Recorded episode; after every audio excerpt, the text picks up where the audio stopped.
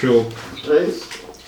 Então partiu, hein? Bom, Salve, salve Discólatras! Estamos começando mais um Desconversando, o podcast em 33 rotações do Desconversa. Eu sou o Lucas Vieira, estou aqui hoje com meus camaradas Vitor Silveira e William de Abreu. salve, salve galera. E hoje a gente vai falar aqui sobre a polêmica das reedições. Principalmente o foco vai ser nos discos novos, discos produzidos no Brasil hoje em dia. Tem várias coisas ótimas, várias coisas não tão ótimas, é, coisas que as pessoas reclamam, coisas que as pessoas adoram. Tudo isso a gente vai ver no próximo bloco, logo depois da vinheta. Oh, uno, dos, uno, dos, tres, cuatro.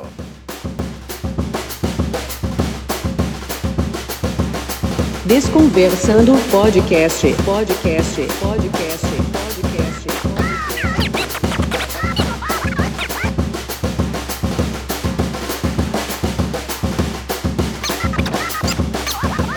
Então vamos lá, antes da gente começar a falar diretamente, explorar o assunto, eu queria fazer umas, uma- umas perguntas para meus camaradas aqui. A primeira é a seguinte, vocês compram reedição, tem reedição na coleção, como que é o relacionamento de vocês com esses discos mais novos, produzidos no Brasil hoje em dia? Pô, eu tenho, eu tenho uma porrada de reedição. É, Coisa da Nós, Três Selos, sem dar spoiler aqui sobre o que a gente vai falar, né? Uhum. Mas eu tenho uma porrada de, de reedição na minha coleção, acho maneiro pra caramba.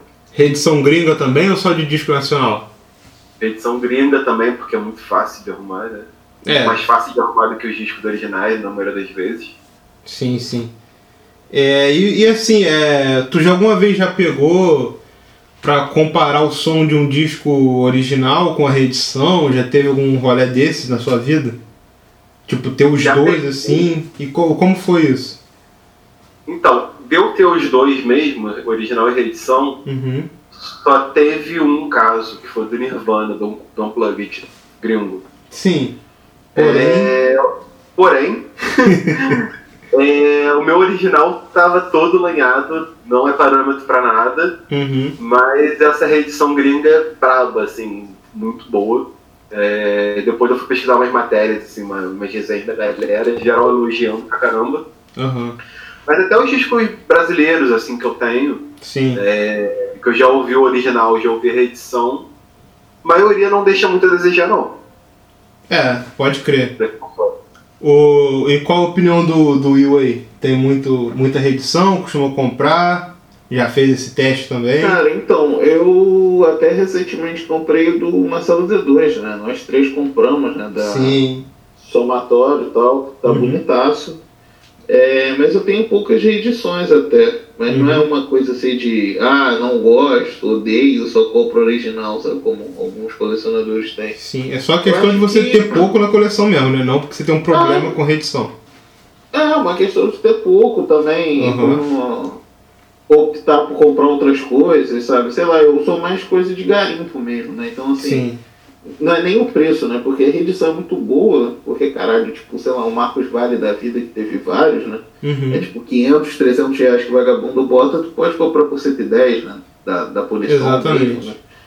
Mas, assim, é uma coisa mais de, de questão de pesar, né? Entre 110 reais num disco que eu nem gosto tanto, é Uhum. importante, por exemplo, do Marcos Vale, ou comprar, tipo, quatro discos que eu gosto mais, eu opto Sim. comprar os quatro mais. Sim, lógico. Mas eu tenho algumas coisas pontuais, né? Que é como Uhum. o próprio Vitor falou, né? E eu comentei aqui também, a questão do preço é maneiro, né? Eu tenho esse do D2, que o original vale uma fortuna, o É. Tábua de Esmeralda e o Negro é Lindo eu também tenho. Pô, tu tem os originais? É, Ah, não, reedição que falou. Reedição, né? Ah, irado. Reedição. Aham. É, bom, aqui em casa, particularmente, assim, é. Meu, meu esquema é mais ou menos parecido com o de vocês dois. Eu tenho algumas reedições, quando eu tô com grana eu encontro, eu compro, nem penso duas vezes no original, porque é essa questão, né, cara? Tu vai pegar, por exemplo, sei lá, o, o Gilberto Gil do Fardão, que eu peguei o da Nós, né? Peguei até em troca com, com o Buba, com o Vitor. E, e, tipo assim, o, o preço dele com frete era 95 reais. O disco original, sei lá, já deve estar batendo mais de 800, né? Uhum. Então, tipo assim, com 800 reais, ou eu compraria uma infinidade de discos garimpando, ou eu compraria pelo menos umas oito reedições. Então, assim, pra mim isso já é muito válido. E basicamente é isso. Eu compro reedição desde, sei lá, acho que desde 2012, que quando a Polição começou a fazer os clássicos em vinil e tal. E aí, cara, é isso. Não tenho essa necessidade de ter um original. Não, concordo, eu também não tenho essa necessidade. Uhum. Eu acho que, assim, tem. tem o, o original seria uma questão de oportunidade única. Exatamente. Apareceu o fardão, por exemplo, até uns 100 reais, assim, tá ligado? Aham. Sei lá. Porra, eu compraria sem pensar duas vezes, mas, pô, aparece, aparece entre aspas, né? Eu vou numa loja que tem Sim. tá lá 800 conto no aparelho, eu falo, pô, Eu nem maneiro, olho. É, legal. Vi, vi ao vivo uma vez. Tá ligado? Maneiro. Isso que você falou do, do, do Gil é mais ou menos o que eu queria ter do. Mais ou menos não, né? A questão do que eu queria ter do Racionais, né? Sobrevivendo no Inferno. Pode crer. Rolou até uma reedição bonitaça e tal. Sim. Eu compraria, né? Na época eu tava sem dinheiro e não, não pude comprar, mas se aparecer É. eu compro sem pensar duas vezes. Sim. O triste é que às vezes até a reedição é questão de oportunidade, né? Que às vezes voa, vai embora, assim, rapidinho. Não, total. Essa dos Racionais chegou na pista e saiu. É. Voou, mano. Voou. Era o que eu ia comentar agora. Era o que eu ia comentar. Esse do Racionais sumiu. Sumiu. Né? É curioso que, tipo O- assim, eu já vi o Racionais original, mas nunca vi o, a reedição. Vai ficar mais raro do que o original. Se depender. É, Só fazendo a visual daqui, Uhum. o Clássicos em vinil começou a sair em 2010, hein? Ah, então, boa. Muito 2010 obrigado, Teve... Vitor Gesualdo. Gesualdo. É, 2010 teve a Tábua da Esmeralda, África Brasil, alguns que eu não tenho ideia do porquê saíram. Tom Zé deve ter saído junto aí nessa época. Tom Zé nessa época, na primeira leva, mas também saiu aquela banda de papagaios pirata. Isso aí nem existe. Pirata não, papagaio de, de comediante, né? Pior ainda. Titãs. Inícios primórdios. Sim, comecinho.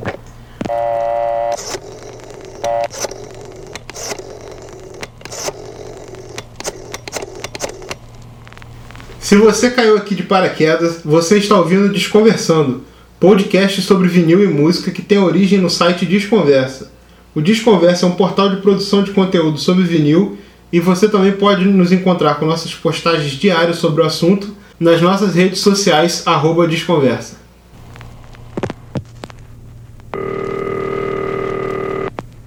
Então, agora a gente vai falar um pouco aqui sobre o que é uma reedição, o que, que caracteriza uma reedição. E, enfim, reedições são feitas desde sempre. Assim, não vou dizer quando saiu a primeira, porque não tenho a menor ideia. Mas, assim, vamos dizer que sim, uma edição é o seguinte: os caras entram no estúdio, gravam um disco e ele. E aí ele é- pode ser gravado de duas formas. Né? Tem fita de rolo, que é a forma mais antiga, e tem o arquivo digital. É, depois disso tem um processo que chama masterização. Se tiver errado, o Buba me corrija. Que é onde eles vão escolher lá o que, que fica mais alto, o que, que fica mais baixo, não é isso? Se a voz está mais alta que o baixo, do que a bateria. tem- Corretíssimo. Tem aí tudo certo, gente? Então, Isso. show. E aí esse arquivo já com essas coisas equalizadas, ele é, enfim, transformado, né?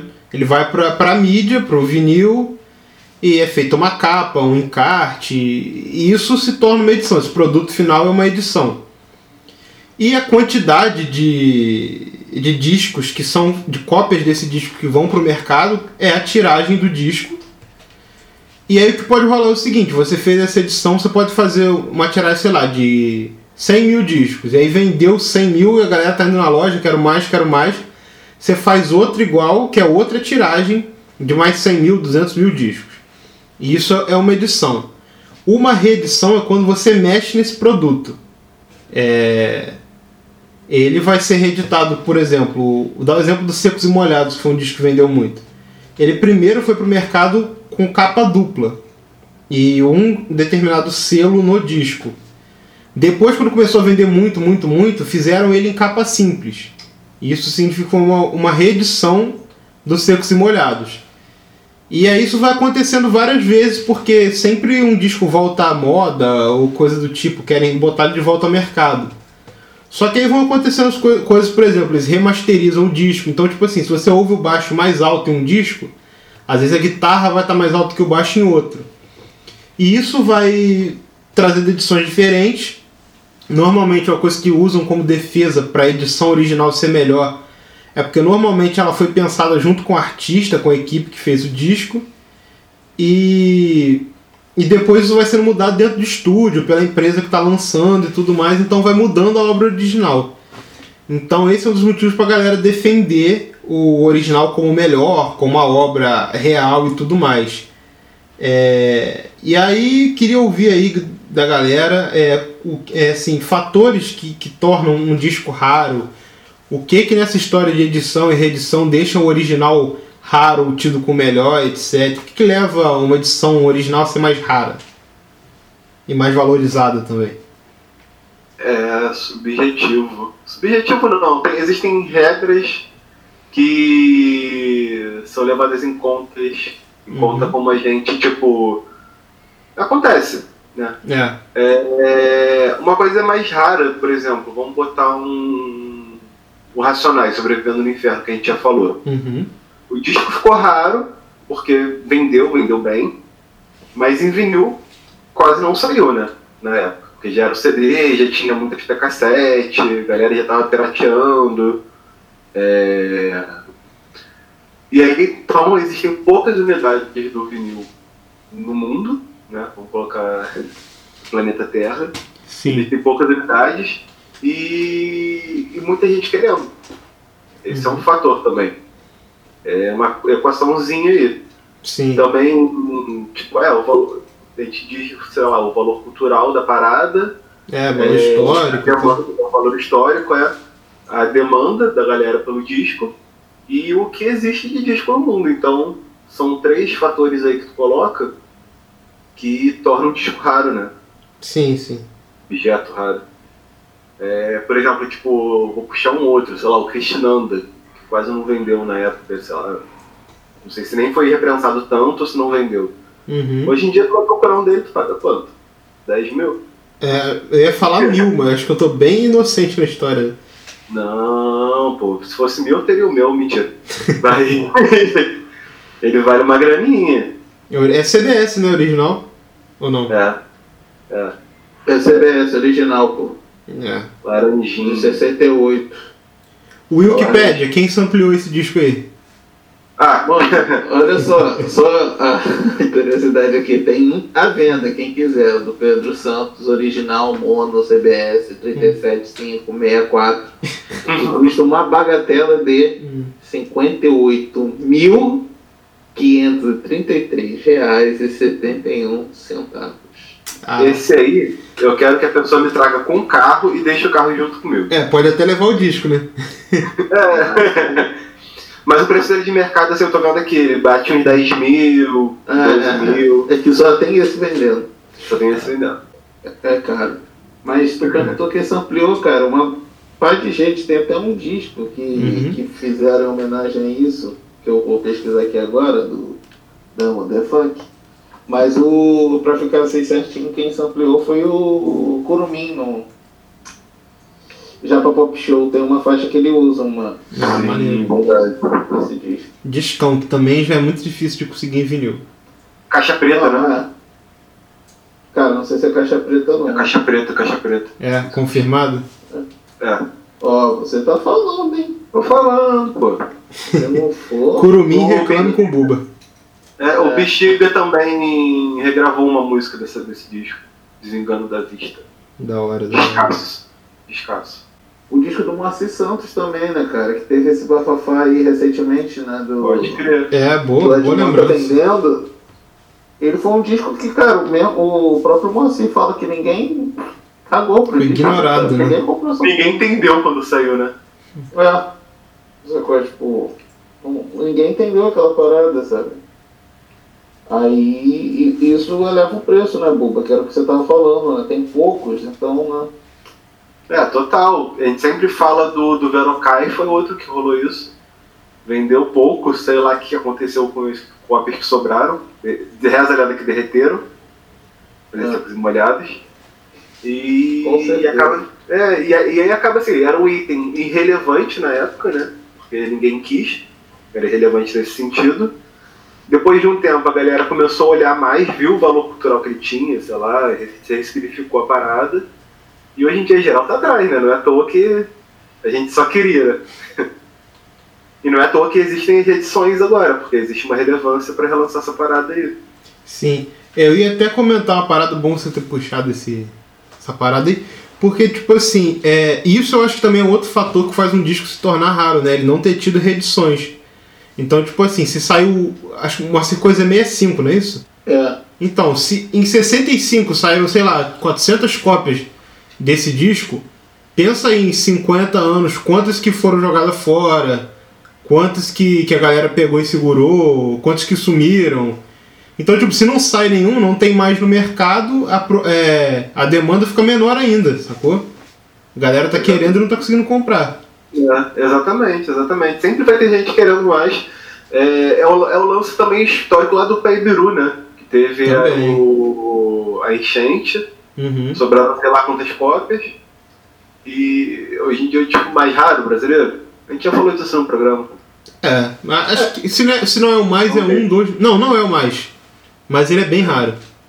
Não, não é Mas mais. tá- O mais. É, O mais. é- E essa questão de ser raro também é complicado de é, falar, né? é muito Porque subjetivo. O nosso querido DJ Nut, ele até deu uma entrevista recentemente mostrando a coleção dele, né? Ele falou que o disco mais raro que ele tem é do casamento dos pais dele, né? Ele falou, duvido que tenha alguém no mundo que tenha outro igual a esse, tá ligado? Só teve o dele, sabe? Fizeram o álbum de casamento, as fotos e um vinil. É, é, Exatamente, exatamente. Esse disco eu queria, esse disco eu queria. Essa matéria vai estar lá no nosso site depois, quando acabar o episódio, vocês corram lá pra Isso, ouvir. vai estar no- Ali. Avisou. É, tá aí no. Na, na postagem do episódio no site. É, porque ele- Conversa.com. ele fala um pouco sobre isso, né, cara? Do, do que, que é raro, o que, que não é, né? E é isso também, né? Uma parada É. que não, não- eu Acho que a raridade é coisa que você não vê por aí, né, cara? Acabou. Acho que basicamente é isso. Seja Sim. original ou reedição, porque tem reedição que é rara. Essa, essa reedição mesmo do Moacir Santos e do, do Verocai são raras, pô. É, porque você para pra pensar no seguinte também, é. As reedições também, elas não saem em tiragem grande. Você vê, tipo, nós e. É, três selos, essa galera prensa disco aí, tipo, sei lá. São prensagens pequenas. E tem disco que, assim, a gente vê, assim, que a gente mesmo tenta comprar e não consegue porque esgotou em duas horas, três horas. Pô, Então, assim, tu- quem for colocar pra vender daqui a um mês, vai pedir um preço lá em cima porque não tem onde comprar, sacou? Sim, tu não vê o Afro Sambas, que é um relançamento da, da Noise, né? Sim. São 2016. Temos dois à venda aqui, à venda aqui no Discogs. O mais barato custa 696 reais. Vou continuar não tendo. E tem, ah, tem a, a- o livretinho, né, maneiro. Uhum. Mas, pô, é um disco que relançou, todo mundo comprou, ninguém abre mão. Ninguém que tem, É, quem tem vai ficar com o disco. A não ser quem É. comprou pra revender mesmo, porque isso também é uma. Talvez seja uma também uma questão polêmica da reedição, né? Porque. Enfim, não, não, não sei assim dizer o quão antiético ou se é antiético fazer isso, acho que de uma certa forma não é também. Mas acontece muito de das pessoas comprarem pra revender. Assim, sabe? É Você vê sair um disco desses, 300 cópias, o cara compra, sei lá, 50 e, e faz isso. Não tem mais nenhuma venda, o cara bota caro e tem vários caros pra vender. Assim. Errado isso não é. aconteceu, Aham. Isso aconteceu com Racionais, pô. Racionais esgotou em duas horas, cara. Foi um bagulho assim muito rápido, muito doido. E tipo, os caras compraram, teve loja aí que já tava anunciando no Instagram que ia ter na semana que vem, tá ligado? Era- Era isso, sabe? Eu Tipo, o bagulho era 250 reais, os caras estavam vendendo por 750. E vendeu a porra toda também. É isso, né, cara? Mercado é É sujeira. É o lance, é o lance que assim, o cara tá investindo, né? Sim. É o que o Lucas falou, não é um bagulho proibido, imoral. É um bagulho que, que tem. É, sobre isso também, eu tava olhando aqui o. Eu tava mais cedo fazendo uma pesquisa, sempre tô olhando o preço de disco. A maior parte desses relançamentos, nós e três selos que são bem raros, normalmente são lojas vendendo. Não são vendedores, pelo Discogs que eu digo.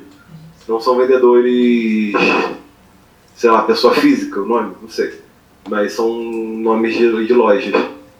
Sintomático. Cara, então, é. Assim, não vou citar nome de, de loja, nem de, de empresa, de selo, gravadora, enfim, de fábrica que faz isso, mas assim, o que eu já ouvi muito de, de lojista também é o seguinte: o cara que compra o, o- esse disco que vai estar a 750 reais, a gente pensa uma margem muito grande, ele não comprou esse. não teve um preço para revendedor para ele comprar, tá ligado? Ele também vai pagar 150 no disco, sei lá. E é, o que eu já ouvi também que, que as vendedoras maiores, que, que até tem um preço de revenda, a margem de lucros para os caras é muito pequena. Tipo assim, o cara vende o disco a 120 na loja dele, mas ele tá comprando o disco a 70 reais, tá ligado? Assim, é, esse é um caso que eu acho mais tranquilo, porque, tipo assim, de, do, pro cara comprar 70 e vender a 120, você que é comprador que tá indo comprar na loja dele, tá pagando um, um preço de boa, o cara tá dando um lucrozinho dele ali, mas é um lucro pequeno. Que é diferente de você comprar um disco a 750 e vender 800, 750 reais. Mas a lógica meio que é a mesma, no fundo, assim. Eu, que sou colecionador, acabo meio que sofrendo com isso, porque eu não vou ter os 750 para comprar na loja do cara. Mas não digo também que o cara tá sendo escroto, que ele tá fazendo uma parada absurda, sabe? qual é? Qual a opinião de vocês? Não, não, eu entendo, pô, é bem isso que você falou mesmo, né? É porque assim, a gente pensa como colecionador, né? Então assim, é, é meio escroto. É, mas também não é, né? Porque o cara tira o sustento dele, né, cara? Mas assim, são atitudes, né? Você, a gente conhece lojista, a gente conhece práticas, lojas, lojas que a gente vai porque não é nem pelo preço, mas é pelo tratamento que tem, né? Tipo, da pessoa mesmo, como que a pessoa é com as coisas, né? Mas isso também é uma pessoa que age dessa maneira, ela não tá errada, cara, muito longe disso. Ela tem ali a oportunidade de poder vender o produto que ela oferece, sabe? É isso, né? Mas tem, nesse caso que você citou, né? De comprar 70, revender por 120, até mesmo a loja que comprou direto do selo e botou o lucro deles, tá ligado? Eles compraram 250, tipo, 10 títulos. Caralho, mó dinheirão. Eles têm que retornar o bagulho, tem que pagar funcionário, tem que pagar tudo. Mas tem gente, pessoas que são colecionadores no nosso cedo, né? Que compra disco já pensando em revender bem mais caro, sabendo que vai ficar.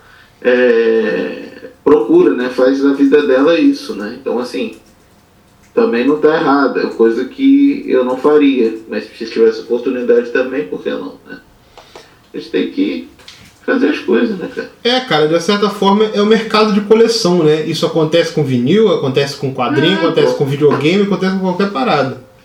Sacou? Você Infel- já- Infelizmente. Já... Não, total, você já compra uma coisa pensando ali na frente no valor que essa coisa tem, né, cara? Sim. Não tem É característica do Todo mundo mercado faz mesmo. isso. É. Não, é, pô, todo mundo faz essa parada, né? Uhum. Tem gente que tira sustento disso também, tá certo. Igual roupa, tem gente que, faz- que coleciona roupa, pega aquela peça foda, Uhum. única, um tênis, o caralho, vai revender e, porra, vai tirar a parte dela, cara. Sim. Sabe qual é? Porque é trabalho também, né, cara? Uhum. É isso, né? Eu ia- o que eu ia falar, vocês falaram tudo. E acrescento, é, você como comprador pode ficar puto disso acontecer, mas depois tu pensa direitinho e faria igual.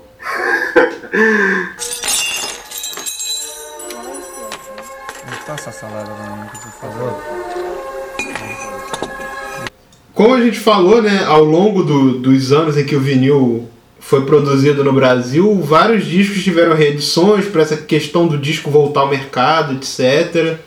Entre os colecionadores sempre rola a discussão de qual edição é melhor, que uma edição é horrível, que a outra é boa, etc. Mas vamos falar um pouco aqui da história da volta da produção de reedições no Brasil, né?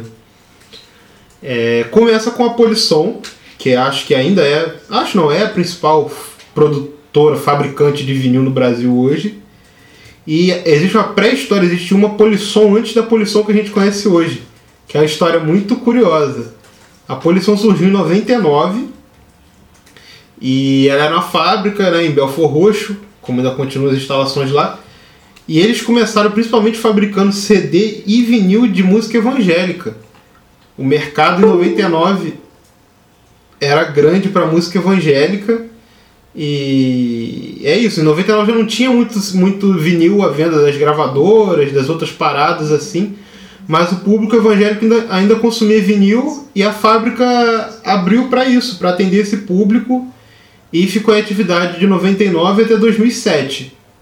Em 2007 ela fechou e pouco depois, em 2008, já começaram as negociações para a Polisson que a gente conhece hoje, que foi adquirida até pela gravadora DEC, pela galera lá, João Augusto, Rafael Ramos e tal. E em 2010 eles deram, botaram os vinis na, nas lojas de novo. Começaram com um disco dos artistas da própria DEC, saiu Cachorro Grande, Pete, Fernanda Takai e Nação Zumbi. Foram os quatro primeiros discos, depois começou a série que acho que foi realmente o sucesso deles, que é a Clássicos em Vinil. Que aí saiu tudo isso que a galera consome, que a gente adora, que foi Novos Baianos, Tom Zé, Tim Maia, Jorge Ben, que foi acho que onde eles conseguiram se estabelecer mesmo, né? Isso. É... É, foi, foi, foi. Eu até lembro, Eu- cara, 2010, quando isso aconteceu. Tava Sim. barato, o Maurício comentou sobre isso, a galera repercutindo sobre se ia ser uma boa, se ia ser ruim, tá ligado? Não, pode crer, até hoje, eu- às vezes eu fico, eu olho, tipo, pra esses discos que saíram, eu fico perguntando, ah, por que, que eles relançaram, sei lá, Cabeça de Dinossauro, é, Sim. Sexo, de Rigor, mas acho que é porque é esse lance, né, tipo, eles estavam testando o mercado pra ver o que, que tava rolando. É, Acho que- olhando por essa lógica faz sentido. É, eles estavam testando porque podia dar certo essa, essa parada também, disco que é 10, 20 reais, vender a 100 e dar super certo e é isso. Mas sem crítica da Polisson, culpa deles que hoje em dia ainda se fabrica vinil no Brasil, né? Existem esses três selos, Pô, com nós. certeza. Sem Polisson não teria desconversa, né? Sem Polisson provavelmente não teria de conversa. É. Tal. Ah, isso é. Não, com certeza, cara. E isso que tu falou até de tipo. É, cabeça de dinossauro, não sei o que, umas coisas assim meio rock anos 80, também tem aquela coisa do. Pô, 2010 ali, 2008, 2010, tava começando de começar esse papo de ai, vinil, não sei o que, e porra, a gente sabe que saudosismo é uma coisa que vende pra caralho, né, cara? Isso é feitiço da saudade. Então, assim, era pegar uma fatia do, do mercado de coroas e pessoas mais velhas, né? Tipo nossos pais, irmão mais velho e tal, que pegou aquilo e queria reviver essa coisa que eles sempre falam, não, o som do vinil é melhor, não sei o que, porra, eu tinha minha cole... meu pai mesmo fala, porra, eu não tinha que ter abrido mão dos meus discos, tá ligado? Eu falei, porra, teus discos estão comigo agora, irmão, tá ligado? Mas ele tem uma coleção foda de CD também, tudo que ele tinha em vinil ele tem em CD, assim, do que saiu em CD, né? Mas pode ter sido essa parada, né? De tipo, ah, vamos lançar um, um os sucessões dos anos 80, tá ligado? O Cabeça de Dinossauro que vendeu pra caralho. O Papagaio de Comediante aí também vendeu pra caralho. Então, assim, tem, tem essa ideia, sabe? Eu acho que é, é isso mesmo, a gente analisando o mercado, assim. É, é interessante essa sua análise também pelo seguinte. Talvez naquele momento eles estavam pensando em pegar esse público, não a galera, tipo assim, que tava descobrindo o que era vinil. Estavam pensando, tipo assim, pô, quem vai comprar nossas paradas é a galera da antiga, que viveu com isso. E não mirando diretamente na galera que, que poderia começar a colecionar. Porque o que eles direcionaram pra isso foi isso, botar disco da Pit, do Nação Zumbi, que eram bandas que estavam trazendo novidade naquele momento, sacou? É? Não, eu concordo. E assim, gente, vocês estão ouvindo aqui, a gente tá falando de cabeçada, né? A gente tá falando assim, sem, sem ter acesso a dados, ter conversado com alguém que trabalhou na época da poluição, alguém da poluição. A gente tá assim chutando, analisando o que a gente lembra e, e o que mais ou menos é o mercado, né, cara? É a mesma coisa que eles acertavam muito para um caralho, que é o, a série do, dos clássicos, né, cara? Que aí sim veio todo mundo, sabe? É tanto uma galera já, tipo, não, os jovens adultos, né? Porque, pô, eram uns discos na faixa de 100 prata, 110, né? Dependendo, tinha uns 150. Mas, tipo, não é um precinho tão barato assim para quem tá começando, não, um Sim. molecão, né? Mas vou Mas te falar. é aquilo, né? No Jorge Ben, a preço acessível, porra, né? Novos Baianos, caralho, Moacir Santos, várias paradas. Que, porra, Sim. possibilitou a gente comprar, né, cara? Mas esse preço eu acho que ele veio mais pra agora. Porque eu lembro que Ah, em é. 2012 eu comprei o Estudando Samba e o África Brasil. Foi R$ 64,90 cada um. Não, é. Queria esse universo hoje, né? o preço do. Porra, que a gente sempre fala, cara. do- em 2005, 2006, quando eu e o Buba a gente começou a comprar disco, a gente tivesse o mínimo dessas moedas que a gente tem no bolso hoje, a gente ia ter uma coleção absurda de foda de tanta coisa sinistra, mano. Tipo, caralho. Mano, não tem nem palavra pra dizer. Tipo, Se eu soubesse ver um futuro nessa época, era que eu descobrisse tarde demais. E acho que assim, é meio que unânime entre nós três aqui, que a gente gosta, que a gente, quando tá com um troco mais maneiro no bolso, a gente compra uma reedição, principalmente esse disco da Polição. E a Polição, por ter metido a cara no. ter começado essa história, eu acho que acaba que também eles são mais alvos de crítica da galera, assim, que é mais criteriosa, etc. E assim, quais são assim as principais críticas que vocês já ouviram às reedições, aos discos da Polisson e, e de outras empresas também no Brasil? Momento, um momentinho, vai. É, cara, o que eu mais ouço falar é. Normalmente o pessoal fala logo prensagem ruim. É, ah, prensagem é ruim, não sei o quê. Às vezes é esquisito mesmo. Mas Olha. nisso você entende o que? A qualidade do áudio. É, eu tenho, eu tenho um disco, por exemplo, que o som é baixo, mas porra, eu vou, eu, que eu, vou- eu vou falar da nome depois. Eu tenho aquela coletânea do Mutante que saiu, da Polição, e o áudio é baixo. Mas porra, o que, que tu ia fazer com um monte de compacto que é raridade, que já não foi bem gravado na época? Tu quer o som definido de um compacto que foi gravado umas tapes analógicas, sei lá como. Não tem como, cara. Não, e se tu não acha essas paradas no mercado quando acha um preço absurdo, imagina onde que foram parar essas tapes, né, cara? Porque a coisa é você guardar é, o- as fitas masters, né? Que é da onde a galera disse, quando sai uma reedição feita a partir da fita master, é quando você vai tirar o melhor som, porque é o que saiu da mesa de gravação. Mas, pô, de um compacto, o cara gravou uma música, tá ligado? No estúdio. Cê- Os caras na época, a maioria acho que não tinha cabeça de, pô, vou guardar isso porque daqui a 50 anos vai ser uma edição histórica dessa parada. Eu acho que não tinha, posso estar enganado. assim. Não, duvido, não tinha não, cara.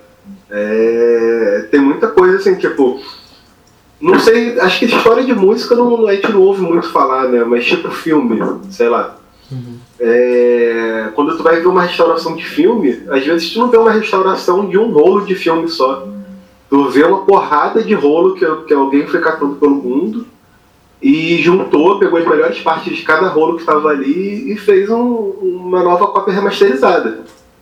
E com disco com certeza é a mesma coisa. Às vezes acontece. Com certeza. Tô falando de chutar, mas é certeza. Cara, porque às vezes é o que tem, né, cara? Aí tu É vai fazer o quê? Você não vai lançar, você não vai dar oportunidade de um novo público, de uma pessoa que sempre quis ter a parada em casa, porque ela tem que ser idêntica ao que o audiófilo quer que seja, sacou? Isso não, isso não tem lógica nem, nem no mercado, nem pra nada, brother. Exatamente, exatamente. Eu acho que assim, é. Pô, é um trabalhão que dá. E acho que o trabalho fica maneiro, cara. Tipo, mesmo com as críticas assim, pô, ah, sei lá, essa prensagem tá baixa. Mas, pô, tu tem que saber que tu não tá, com, tu tá comprando um disco em 2020, mas que a porra do disco foi gravada em 62, sei lá como que foi gravado isso.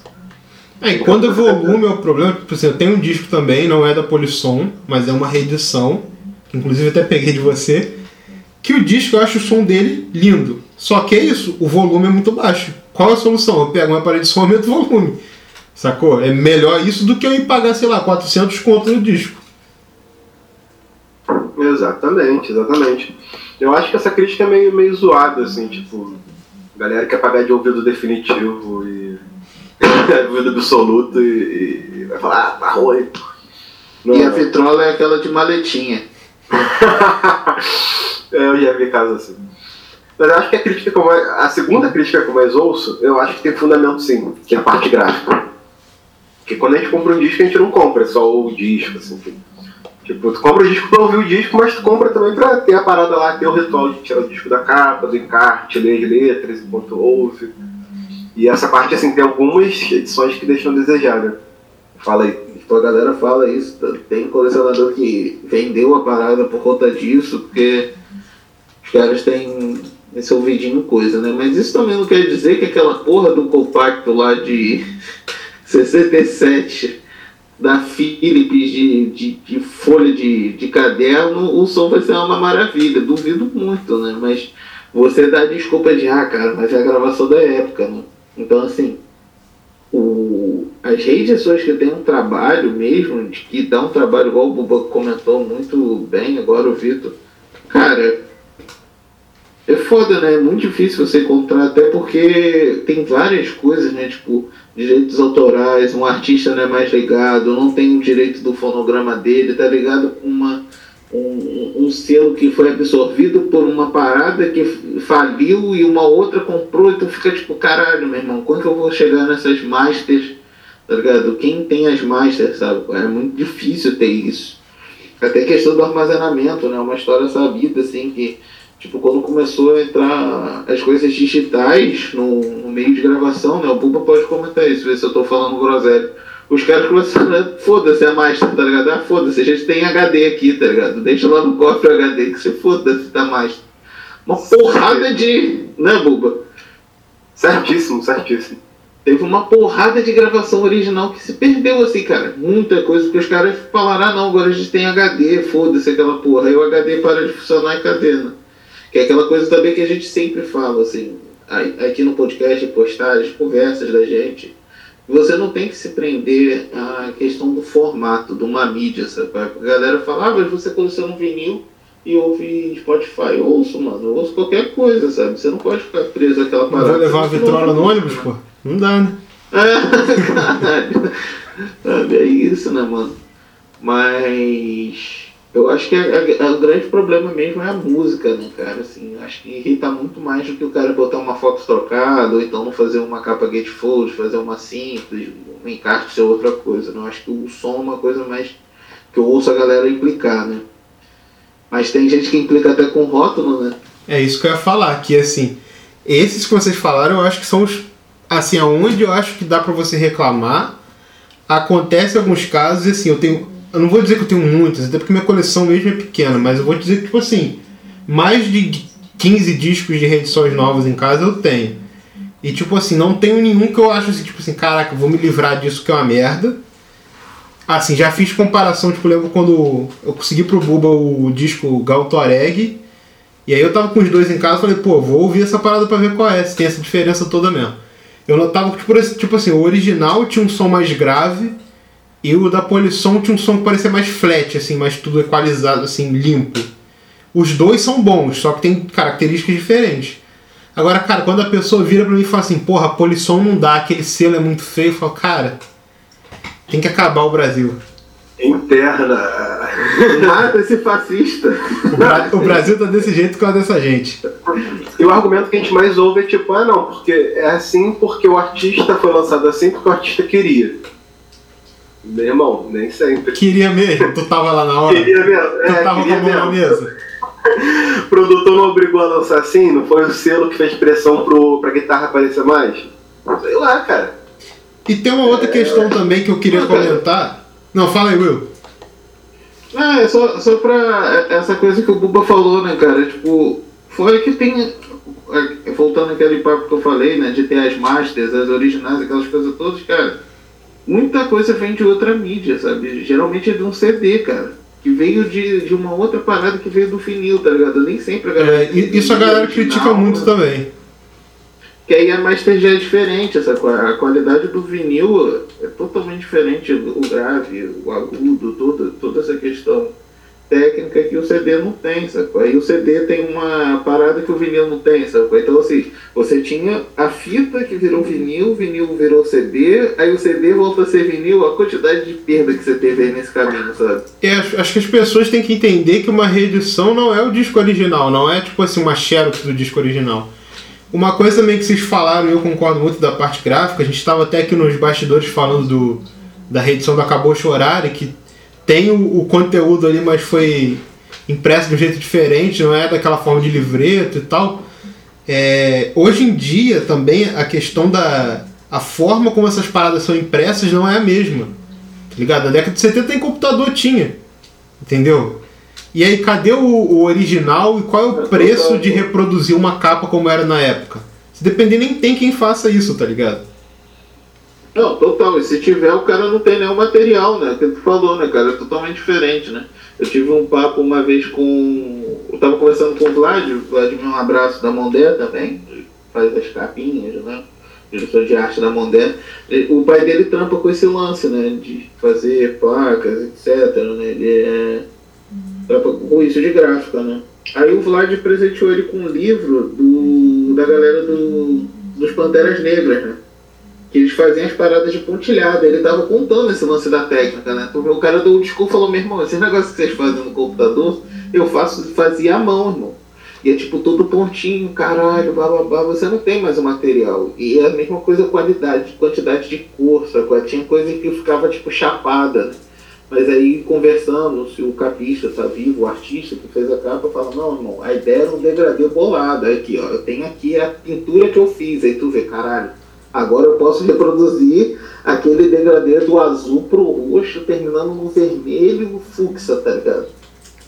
Então é isso, né? A gente tem que entender as coisas das tecnologias dos momentos que estão as paradas, né, cara? Sim, é, eu concordo total contigo. Isso aí foi. Realmente, imagina se fosse fazer uma capa de pontilhado hoje, o preço que ia ser o artista fazer isso e depois pra botar isso no mercado, tá ligado? Distribuindo assim numa tiragem de um disco. É muito louco. Mas assim, É tem uma. impraticável. impraticável, assim, maluquice. Mas tem uma parada que as, que as pessoas falam, e eu, eu concordo de uma forma, tipo assim, eu não sou implicante com selo, acho exagerado, mas entendo o cara que fala isso, porque assim, eu acho que o relançamento de um disco, visto o mercado que a gente tem no Brasil, que é diferente de lá fora, que sempre rolou reedição, que amigos ou Gesualdo me corrijam se eu estiver errado, mas acho que nunca parou de produzir vinil nos Estados Unidos, nos outros países. É, eu acho que o relançamento de um disco hoje é uma parada histórica. Você botar de novo, por exemplo, o disco do Karma, que saiu uma vez com, sei lá, 200 cópias na época, é uma parada histórica. Então eu acho que, tipo assim, todo cuidado também é pouco. E eu fico pensando, tipo assim, não custa. Você pensa, um preço final de um disco desse sei lá, 120 reais. Quem paga 120, paga 140 para você ter uma, uma folha A3 dobrada dentro do, da capa com a história do grupo, com as letras, com o comentário, com as fotos raras que não saíram na edição original. Porque, tipo assim, você só reproduziu o original ou mais próximo disso, lindo. Mas você tem um conteúdo extra, mesmo que o som do vinil não esteja perfeito, o cara que tem o original vai falar assim: pô, esse aí tem um texto, tem umas fotos que o original não tem, vou comprar pra ter em casa. Então, tipo assim, pela diferença de 20 reais, todo mundo sai ganhando, sacou? É? Tu já vai pagar 120, tu paga 130, 140. Não, total. Um exemplo desse aí que tu falou é o próprio disco do Tribo Massari, né? É, e é, é, é fiel a parada, tipo, a capa, é, é, uso até dizer que é até melhor a questão gráfica, sabe? é? O som eu não sei porque eu nunca ouvi. Mas também não ficaria surpreso se não for uma coisa maravilhosa, porque a gravação do disco realmente é meio confusa, assim. Então, É, nem o original é uma coisa perfeita, né? é, então assim, tem um texto de um jornalista, tá ligado? Os caras encontraram lá o embaixador, trocaram ideia com o maluco, então assim, é uma parada que vale o preço, sabe? É um trabalho bem feito, etc e tal, né? É o que o Lucas falou, né? Por mais 20 reais uma parada dessa, tu dá, pô, sem caô nenhum. Agora não dá tu comprar uma reedição só porque é uma reedição de 250 reais não tem porra nenhuma além do disco. Aí é foda também. Ah, se pá não vem nem o, o encarte, né, velho? Você vai comprar um CD, eu falo isso às vezes, você tá comprando um CD grande. Aí assim, eu fico desanimado, sacou? É, Cara, só- e- música por música eu ouço Spotify, assim. Desculpem, seguidores. A Goma Gringa tem umas edições caprichadas pra caralho. Três, com três selos, né? Que é o. Ele junto com o Iail e o. O Game Sal. Assustado? Assustado, assustado. Cara, eu sempre esqueço pelo menos um dos três. É... Mas, cara, sempre muito caprichado. Tem algumas coisas deles, tipo Metá Metá. Tem o. Do Iail, tem do Cólera. Então, assim. A galera sabe o que tá fazendo. E também acho que. é- Acho, eu, eu tenho a impressão que o selo partiu de colecionador, né? A galera É. manja muito. Bem possível, cara. Acho que mexer com qualquer coisa desse tipo hoje, se você não for fã, colecionador, entusiasta, não sai, não rola, tá ligado? Né, viu? Entendi. Entendeu? Entendi. E o Brasil foi só crescendo, né, cara? A gente falou de uma forma geral, assim, mas na parte histórica a gente puxou mais falando da Polisson que trouxe esse retorno em 2010. Mas recentemente também surgiu uma nova fábrica no Brasil, que é a Vinil Brasil. E assim, eu destaco do trabalho deles a, a reedição do álbum Switch Edi, do Edi Star, que só teve uma edição em 74, eles trouxeram uma edição cheia de luxo, foi um preço assim não muito caro, foi acho que 160 reais no lançamento, disco holográfico, primeiro disco holográfico do Brasil, é edição realmente para colecionador, ABI, encarte com parada extra, tudo que a gente queria, só não acho que é perfeito porque não tem a letra das músicas, mas fora isso, maravilhoso. E vários outros selos, a gente teve, tem aqui no, no Brasil é, os, os sistemas de assinatura, né? A gente tem a Noise, que também lança um conteúdo muito legal, que é uma revista que acompanha um vinil, às vezes uma reedição, às vezes uma coisa inédita.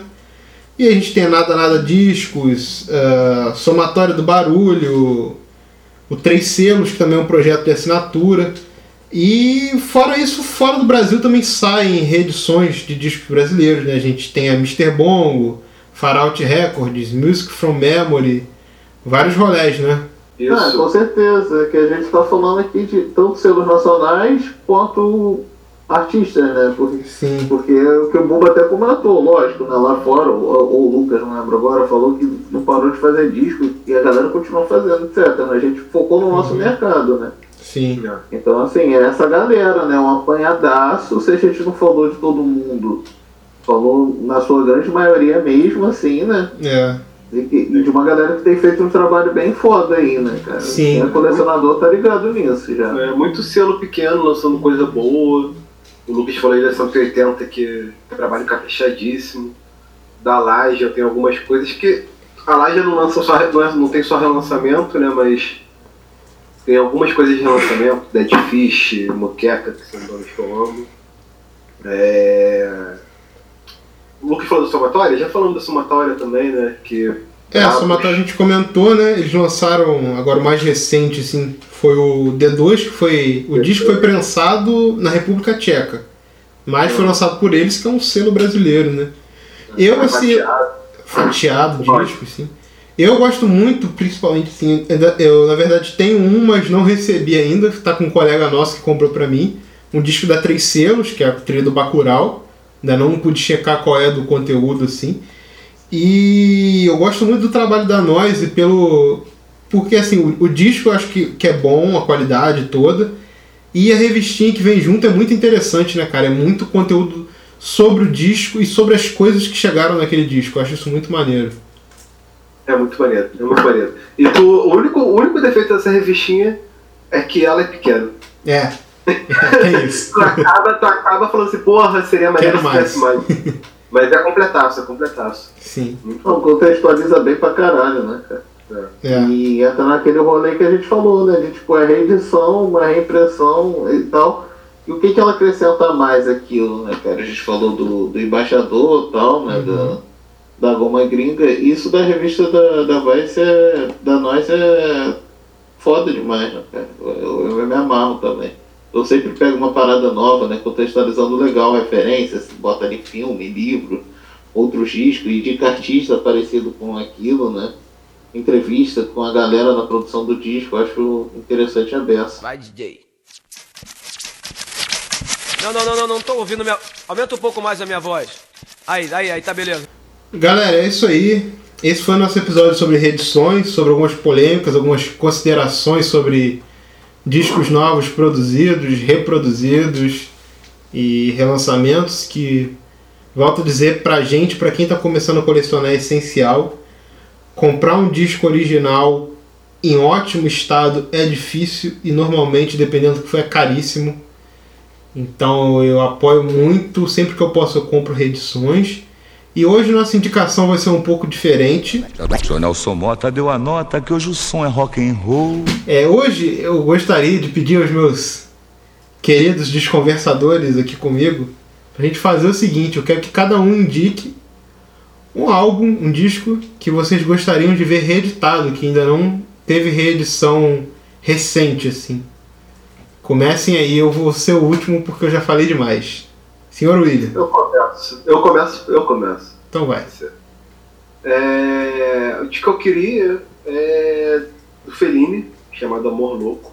Disco que eu ouço pra caramba, jovem. Já falamos aqui, né? Volta lá no episódio do, do pós-punk, que tu vai sacar melhor a história. É, é um disco que saiu em 89, mistura muito samba com pós-punk, com música eletrônica. É meio como se fosse, sei lá, consegue imaginar um The Cure caindo no samba. é Meio doideira. É, um The Cure ouvindo Rosa. Parada dessa. É bom pra cacete. É, ouçam se caso não conheçam, vai estar lá no nosso site.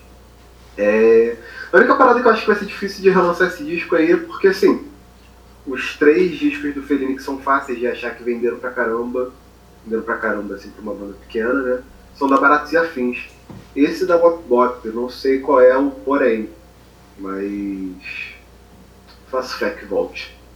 Saiu um- um- uma coletânea de demos e raridades, de ao vivo, pela Nada Nada Discos, que é outro selo maravilhoso que lança muita coisa em vinil. Pô, foi um lançamento excelente esse aí, cara. Foi um lançamento excelente. Eles lançam box, já lançaram Sub, já lançaram Mercenários, tem um boxzinho em versão de luxo, selo brabo. E aí, Will? Cara, então, a minha indicação é um disco também que eu gosto demais, demais. Eu lembrei dele assim já numa fase mais velho, né? Não foi tanto na época que eu conheci o artista, que é o Jardim Macalé. né? O Macalé eu, eu sempre ouvi mais o primeirão dele. E o contraste, né? Que o contraste eu tenho, que é o Aprender a Nadar, de 74. E cara. Queria é um muito disco- também. Porra, é um disco fabuloso, cara, sensacional, assim, é, é o segundo dele, da Philips. Mano, eu acho ele perfeito, perfeito demais. Ele tem Anjo Exterminado, Rua Real Grandeza, né? Estatuto da Gafieira, e é um disco que, cara, conta com uma participação de uma nata de músicos, como sempre, né? Os caras brabos demais, Robertinho Silva, Tuti Moreno, Rubão Sabino, Deus Rubão Sabino. Amém, Wagner, Rubão. Wagner Tiso, Perinho Albuquerque, Dino Sete Cordas, Luizão, Luiz Alves no baixo. E cara, tem o que eu acho maneiro é que ele fez várias versões muito fodas, sabe? Eu gosto muito de Daí, que é do Miguel Gustavo, né? um, cara, um compositor da década de 50, que fez vários sucessos. A primeira versão de Daí é do Vanderlei Cardoso, eu acho década de 60, assim, e ele fez uma versão que é fabulosa, fabulosa, fabulosa. Muito bom esse disco. Eu indico aí pra galera. Muito bom disco nadar. Inclusive da, da, vamos dizer assim, da, dos anos 70, da fase clássica do Macalé, foi o único que não foi reeditado, né, cara? É, sabe, sei lá, pode ser, talvez, a- a- o que eu acho, assim, se perguntando agora, é a Uhum. quantidade de versão que tem, sabe? Tipo, essa própria, tem música da Oreste Barbosa, Edivelto Martins, Gilberto Gil, às vezes pode ser isso, né, cara, de direitos autorais, é muito dinheiro, falar, ah, meu irmão, foda-se, não vamos lançar essa porra não. Sim, pode sabe? ser isso A mesmo. gente vai gastar muito dinheiro. É. E por último, vou deixar também minha minha indicação, que é um disco que assim é extraordinário também, que é o Essa Tal de Gangue 90 As Absurdetes, de 83, lançado pela Gangue 90, que é tipo assim um acho que é o único dis- disco assim classicão do do rock dos anos 80 que eu não tenho. E ele é, pô, extraordinário, influência de várias paradas, tipo B-52, Blonde. Eu acho que pra mim, assim, ele é o maior exemplo do, do New Wave brasileiro. Recentemente saiu pela editora Cobogó também o, o disco do livro desse álbum do Jorne Conjin. Sei- Não sei exatamente se é essa pronúncia. Cara, é um discão.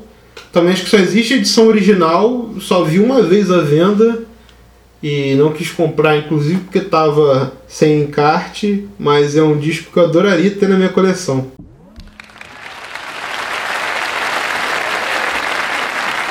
Obrigado. E é isso, né, galera? É, Não se esqueçam de curtir a gente, de seguir a gente no Instagram, no Facebook, no Twitter. Conferir o nosso site desconversa.com. A gente tem postagens diárias né, em todas essas redes sobre disco de vinil, sobre música em vinil. lançamentos da semana, mixtapes, tem de tudo no nosso site. É, confere lá nosso conteúdo e manda um comentário, manda um e-mail pra gente, a gente adora interagir com vocês. Conta aí qual disco vocês gostariam que fosse reeditado, se vocês gostariam que voltasse às lojas. É isso aí, mandar um abraço em 33 votações. Galera, quer dizer mais algo aí sobre o assunto, falar com o pessoal? Sobre o assunto não, mas eu quero agradecer quem chegou até aqui. É, pode xingar a gente nos comentários, pode mandar e-mail, sugestões. Somos todos ouvidos. Né? Somos ouvidos, bocas, narizes, olhos e tato, pele, coração. E Nossa. sentido. Isso. É isso, galera. Muito obrigado a quem tem ouvido, quem tem compartilhado. Seguimos juntos e estamos nessa missão aí, trazendo conteúdo na quarentena. Fique em casa, não saia de casa, caralho. Falando, tu vai morrer. Paz.